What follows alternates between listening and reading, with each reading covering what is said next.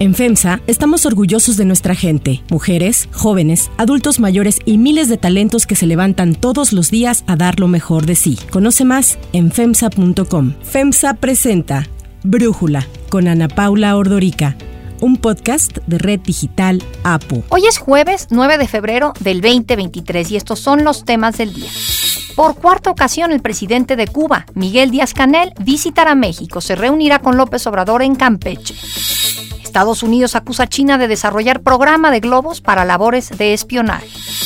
Pero antes vamos con el tema de profundidad.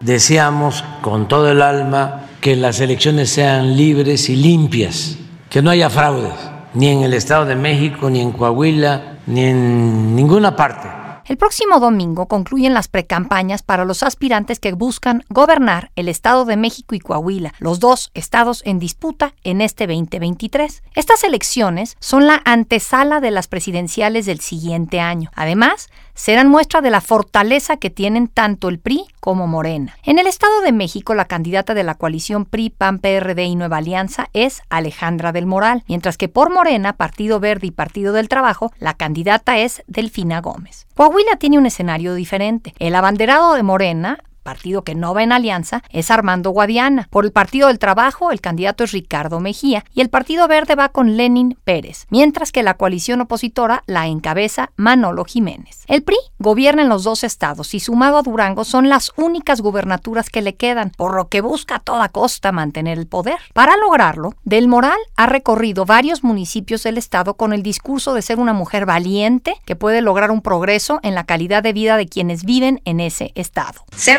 significa saber cooperar por una causa común. Y hoy por hoy el combate a la desigualdad es una causa de todas y de todos. Creo que deberíamos de ponernos a trabajar juntos en generar mejores empleos, porque esa es la única forma de generar igualdad, con buenos trabajos y buenos salarios. Tenemos que ser valientes para trabajar más allá de ideologías y de colores. En municipios como Ecatepec y Tecámac, los gobiernos de preferencia morenista no le han permitido a la candidata del PRI colocar sus espectaculares. Para mostrar la solidez del partido, el martes, Alejandro Moreno, líder nacional del Revolucionario Institucional, sostuvo un encuentro con exgobernadores en donde presumió que contaba con su apoyo y explicó que el país necesita toda la fuerza y capacidad del PRIismo. El PRI es un partido que sabe, que crea instituciones, que crea lo mejor para la gente. El PAN, el PRI, el PRD y Nueva Alianza juntos en los números, en las cifras y en los votos somos más. Esta semana, Moreno dio a conocer la designación de varios exgobernadores como delegados que acompañarán a Alejandra del Morar a recorrer la entidad. Algunos de ellos son Manuel Cavazos Lerma, Miguel Alonso Reyes y Francisco Olvera Ruiz. Por su parte, Delfina Gómez ha recalcado en sus discursos ser una mujer de izquierda y que ha luchado al lado del presidente López Obrador.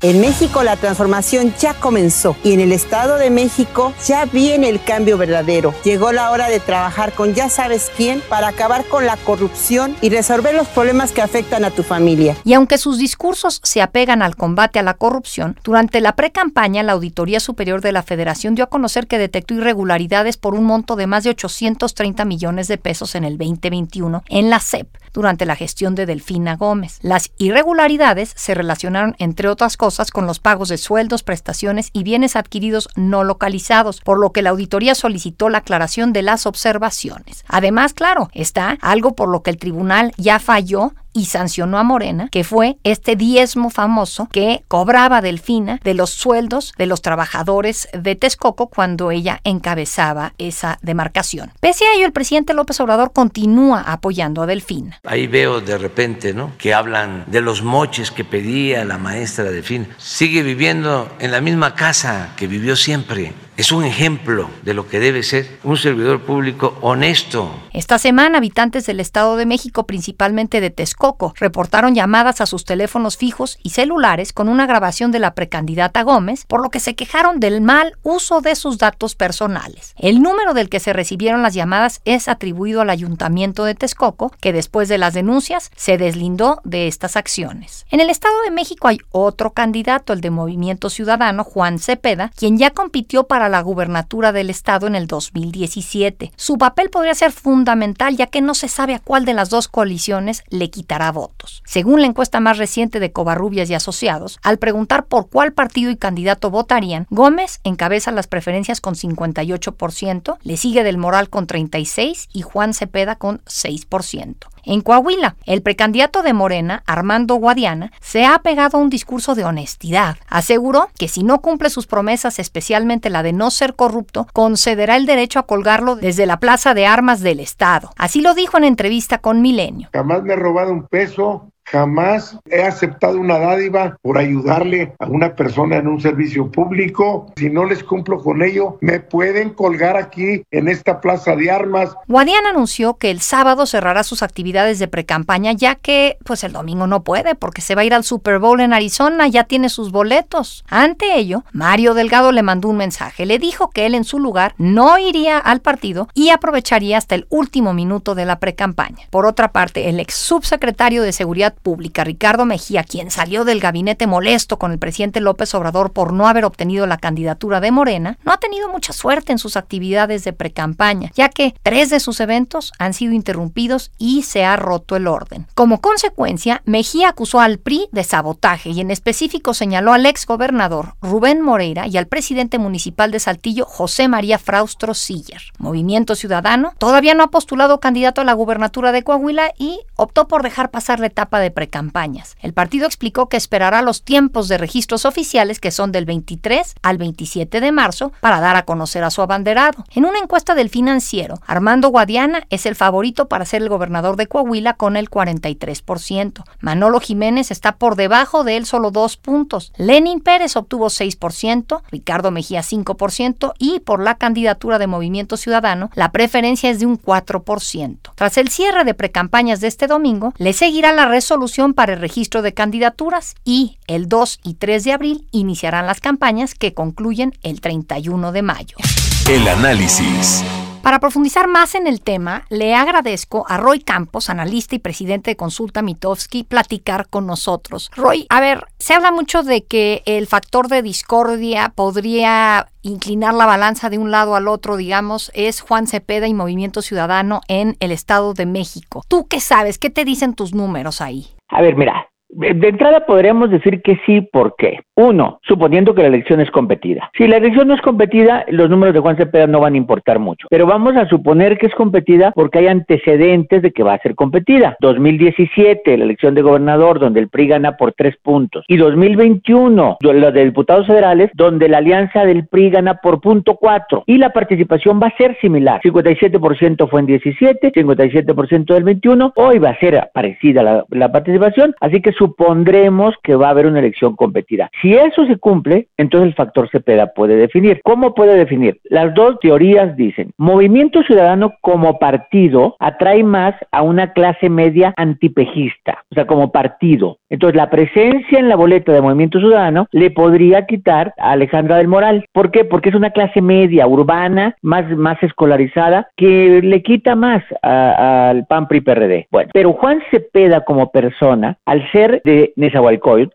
desde una zona morenista. Si él no existiera, esos votos de Nesa se irían más hacia Morena. Entonces, la pregunta es si puede ser un factor, pero dependiendo de la campaña puede favorecer a alguien. Si toda su campaña la concentran en el oriente de la ciudad, en la zona donde Juan es fuerte, pues entonces ayudaría al PAN PRI PRD. Pero si la campaña se traslada a todo el estado, podría ayudar a Morena. Ahora, es la primera vez que el PRI llega a esta elección en el estado de México sin encabezar las preferencias electorales. ¿Qué piensas de esto? ¿Royal la tiene perdida? No, Mira, primero, seamos, en estos momentos cuando decimos cambiándome de estado, el PRI va adelante en, para la gubernatura en Coahuila, cuando ponemos, decimos eso, o el PRI es favorito para la gubernatura en Coahuila, es la primera vez que lo decimos en seis años. O sea, en seis años no se había repetido que el PRI fuera favorito en ningún estado. Entonces, pues bueno, quiere decir que hay algo en Coahuila. En el Estado de México, Morena inicia adelante. No es extraño, Morena inicia adelante, ¿por qué? Porque tiene una candidata conocida por el 70% de de los mexiquenses contra otra candidata conocida por el 30. Entonces, el diferencial de, de conocimiento, Delfina fue candidata en el 17, fue candidata senadora, luego fue secretaria de Estado, pues es muy conocida. O sea, está, eh, digamos, ¿no? En cambio, Alejandra del Moral, no, Alejandra del Moral fue eh, presidenta del PRI, pero no tiene el posicionamiento de una candidata, y luego fue secretaria con el gobierno de, de Alfredo del Mazo, pero tampoco logran el conocimiento. Es un estado muy difícil para darse a conocer. Entonces, esto va a tenderse a igualar. La parte de operación de campo, creo que los dos, cuando hablo dice que la fuerza mexiquense, no, también Morena tiene una gran fuerza de campo, pero las fuerzas de campo creo se van a compensar, las candidatas pues van a estar haciendo campaña, va a crecer más Alessandra porque empieza de más abajo y creo que va a tender a cerrarse, no digo a voltearse, pero a cerrarse y entonces vamos a ver el día de la elección quién logra más participación. En el 21, el PAN PRI PRD sí le ganaron a Morena, PT y Verde, 21, o sea, un antecedente reciente. Pues vamos a ver ahora. Pero Juan Cepeda sí, efectivamente, ¿eh? la campaña. De hecho, te diría, Juan Cepeda fue factor en el 2017. Sí, sí ahí sí fue factor. Sí, ahí sí fue factor. Él, como candidato a gobernador, ganó los tres distritos locales de Nezahualcóyotl, de donde él. Los tres los ganó. Si él no hubiera estado en la boleta, seguramente ahí hubiera ganado Morena y tal vez hubiera volteado la elección. Oye, Roy, y en el caso de Coahuila, pues bueno, un desastre para Ricardo Mejía, cómo se sale del gabinete. Digo, la verdad no hizo un buen trabajo en seguridad pública y entonces creo que era muy pretencioso decir, ah, pues con ese desempeño en lo federal tengo las credenciales para ser gobernador no sé, ¿cómo lo ves tú? Oye, a ver, no porque alguien del gabinete salga, porque del gabinete, a ver, salió Ursúa, ¿no? Salió Germán Martínez. Bueno, han salido no, sería, sí. exacto, ¿no? Y enojados. sino porque, pare, exacto, por eso digo, salen en contra, salen enojados. Bueno, sale Muñoz Ledo, que fue el que le entregó la banda al presidente, o sea, sale de Morena, Muñoz Ledo, y fue el que le entregó la banda en el 18, no era cualquiera. Bueno, aquí el tema es que parecía ser el favorito del presidente para candidato. Pues el tema era, parecía ser el favorito, ¿no? El presidente lo defendía, apareció una vez a la semana, ¿no? O sea, el presidente lo defendía. Y se hablaba de que era el candidato, por ejemplo, de Durazo, que los dos salieron de seguridad, entonces, pues parecía el candidato y sale con un berrinche y se va de candidato, no de PAN, PRI o Movimiento Ciudadano, no, de un partido aliado a Morena. A ver, ¿cómo convenció al PT cuando el PT tiene acuerdos nacionales y estatales, cuando el PT ha ido con Morena prácticamente en todas las elecciones estatales? ¿Cómo lo convenza para decir, pues vamos a esta aventura aunque perdamos? Y no más eso, el verde tampoco hace, hace, hace alianza, ¿eh? Sea, el verde tampoco. Morena va, solo va con un candidato Guadiana que ya perdió en la elección de alcalde de Saltillo en la pasada elección, perdió ahí, ¿no? En Coahuila, y es perdedor y entra. O sea, entra una contienda, pues esa es donde se ve favorito el PRI, o sea, un gobernador bien evaluado, un candidato sin problema, fue el estado con mejores resultados electorales en el 21, Coahuila para el PRI, fue el resultado, y ahora el PRI va con alianza con su enemigo histórico que era el PAN, va en alianza, entonces favorito es el PRI, o sea, no, no, no podemos hacerle, que sería la primera elección que el PRI pone en riesgo, que conserva desde el 17. Oye, y el hecho de que las dos gubernaturas las seleccionó el PRI en tanto en Estado de México como en Coahuila. ¿Qué indica eso, eh, Roy, hacia el 2024? ¿Crees que hay algo ahí de eh, que pues el PAN vaya a ser el que decida la candidatura presidencial? Mira, sí, primero el PAN no tenía caso que peleara postular, porque la verdad es que en ninguno de los dos tenía chance. En Coahuila no existía y en Estado de México pues era Enrique Vargas el que tenía fuerte, pero pues no, no ganaba. Enrique Vargas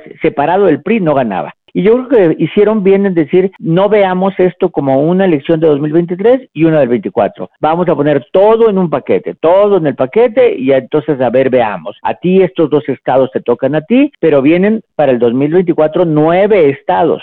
Y ahí en esos nueve, nueve estados, no solo la Ciudad de México, a ver, alguien va a pelearle al PAN que, que él sea el que postule en Yucatán, que hay elecciones, en Guanajuato, que hay elecciones, o sea, son del PAN. De esos nueve estados del 2024, ninguno gobierna el PRI, ninguno gobierna el PRI. Entonces, bueno, el PAN postula en los suyos, el PRI en los suyos, y seguramente van a empezar a ver en la Ciudad de México ya, por lo pronto, va a ser el PAN el que decida quién, va a ser el PAN. Y, a ver, ¿conoces de algún priista que suene como posible candidato en la Ciudad de México? Nadie. En cambio, panista, pues oyes Xochitl Galvez, y Santiago Tabuada, y Kenia López Rabadán, ¿no? Y Jorge Romero, o sea, panista, ¿no? Santiago Tabe, del PRI, Nadie. Quiere decir que sí, ya hay un acuerdo de decir, pues ok, te toca a ti, ahora te toca acá. Y si algo positivo tendría es que hubieran pactado un gobierno realmente de coalición. Es decir, si llegamos a ganar Estado de México, que el PAN ponga secretario general de gobierno, o sea, que haya un gobierno realmente de alianza. Hoy las alianzas solo han sido electorales. No conozco ningún gobierno de coalición, de coalición ¿no?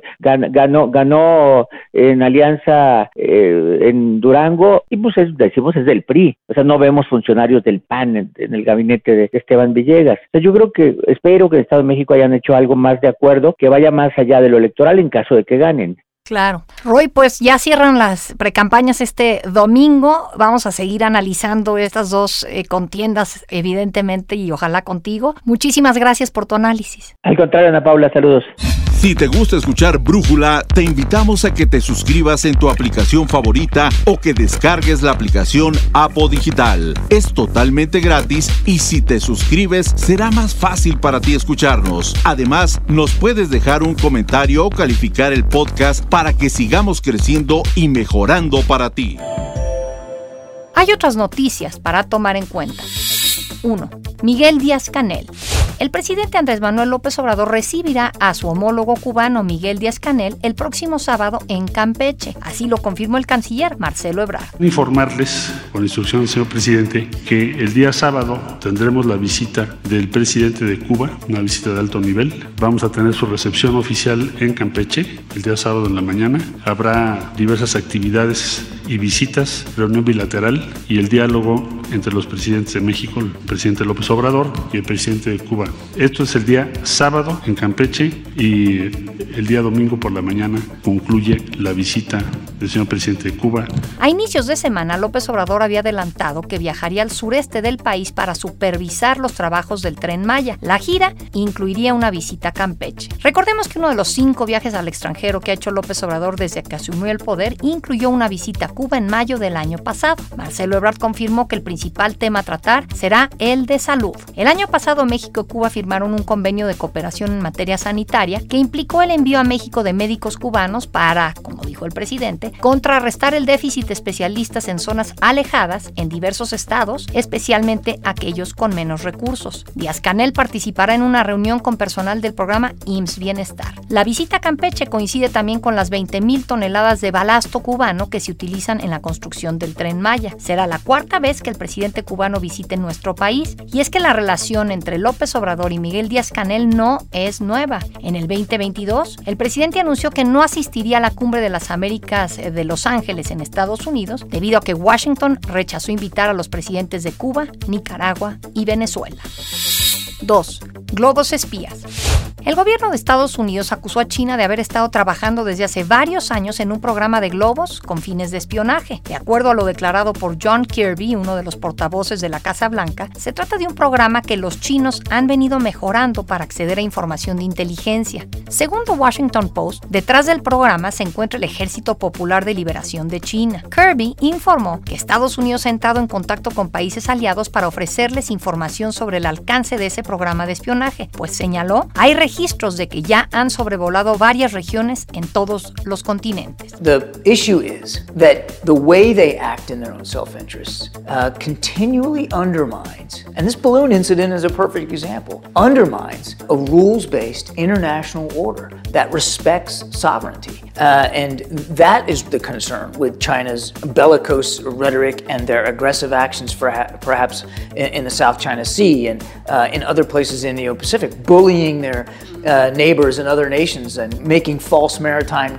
Todo esto después de que Estados Unidos derribó el sábado pasado un globo espía chino que llevaba días sobrevolando varias zonas del país, ubicado por primera vez en el estado de Montana, en donde se encuentra uno de los tres campos de misiles nucleares existentes en territorio estadounidense. China admitió que el globo le pertenece, pero justificó que se había extraviado y dijo además que era usado para fines meteorológicos. no de espionaje. Sobre el globo que detectó Estados Unidos en Latinoamérica sobrevolando Costa Rica, Colombia y Venezuela, Kirby explicó que no representaba una amenaza militar para la región. El Pentágono confirmó la información y dijo que ya tenía tiempo siguiendo este programa chino. Detalló que en total se han detectado cinco globos de este tipo sobrevolando su territorio. Para Brújula, Brenda Stefan, analista internacional, nos da su punto de vista sobre este conflicto que ha desatado los famosos globos espías. La de por sí tensa relación entre Estados Unidos y China vuelve a sufrir un momento álgido como no veíamos desde al menos el verano del año pasado con la visita de Nancy Pelosi a Taiwán. A pesar de la negación de las autoridades chinas, parece que el globo era parte del común espionaje entre grandes potencias. El dirigible, de al menos el tamaño de dos autobuses, recorrió miles de kilómetros en el espacio aéreo estadounidense. Pero evidentemente lo relevante en este caso no es el globo en sí, sino lo que éste representa. Más allá de lo que se descubra con el análisis de los restos en Carolina del Sur, el dirigible chino no constituía en sí mismo una amenaza inminente para Estados Unidos. De hecho, no pinta si se compara con los arsenales de los dos países. Pero a los ojos de los estadounidenses, este globo es el símbolo de la amenaza china, de la que escuchan hablar día y noche. Esta amenaza era hasta ahora abstracta o lejana, alrededor de Taiwán, vía TikTok o en el mercado de semiconductores. Ahora tiene un rostro claro, en la forma de este dirigible que apareció en el cielo estadounidense. Esto no es cosa menor si consideramos que de acuerdo con el Centro de Investigación Pew, 67% de los estadounidenses perciben el poder e influencia de China como una amenaza que afecta el bienestar de los Estados Unidos. Por ello, el episodio de los recientes días contribuyó a exacerbar el sentimiento anti-China en Estados Unidos y en particular entre la clase política de la mayor potencia global. Para cerrar el episodio de hoy, los dejo con música de Alejandro Sanz. ¿Quién me va a entregar sus emociones? ¿Quién me El cantante que ha vendido más de 25 millones de discos en todo el mundo y ha sido reconocido con 24 Grammys latinos, inicia hoy su serie de presentaciones en México con su gira Sanz en vivo. Alejandro Sanz no había tenido fechas en México desde el 2019. En esta ocasión el tour incluye 15 conciertos en 7 ciudades de México y sus entradas ya están agotadas. Hoy y mañana estará en el Auditorio Nacional en la Ciudad de México y cerrará su tour en el mismo recinto el 10 de marzo. Pretendo que cuentes conmigo, amiga mía. Uno de estos días. Yo soy Ana Paula Ordorica. Brújula lo produce Batseba Faitelson. En la redacción, Airam Narváez. En la coordinación y redacción, Christopher Chimal. Y en la edición, Cristian Soriano. Los esperamos mañana con la información más importante del día. Oxo, Farmacias ISA, Cruz Verde, Oxo Gas, Coca-Cola FEMSA, Invera, Torrey y PTM son algunas de las muchas empresas que crean más de 245 mil empleos tan solo en México y generan valor como parte de FEMSA. FEMSA presentó Brújula con Ana Paula Ordorica, un podcast de Red Digital APO.